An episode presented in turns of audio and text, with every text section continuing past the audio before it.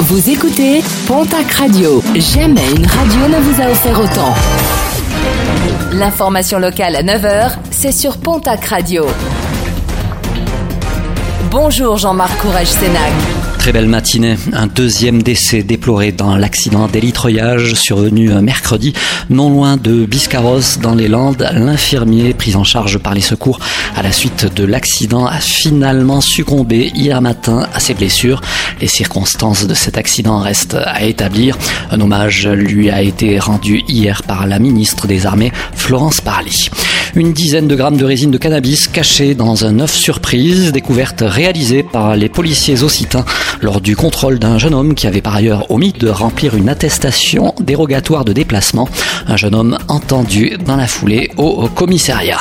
En sport football, le bureau de la Ligue a confirmé l'arrêt définitif des championnats de Ligue 1 et de Ligue 2 avant de prendre la décision de figer le classement selon le système du quotient, choix qui vont entraîner la relégation du TFC la saison prochaine en Ligue 2. Olivier Sadran, son président, se réserve le droit de s'opposer juridiquement à cette décision. En cyclisme, après le Tour de France, la Vuelta, le Tour d'Espagne sera également reporté.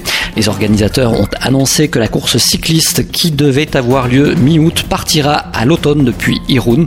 Les dates des 18 étapes restent encore à déterminer. Vous le savez, c'est l'émission phare du moment. Elle pulvérise les records d'audience sur M6, tous en cuisine avec Cyril Lignac et présentée par Jérôme Anthony, une émission qui cartonne en plein confinement.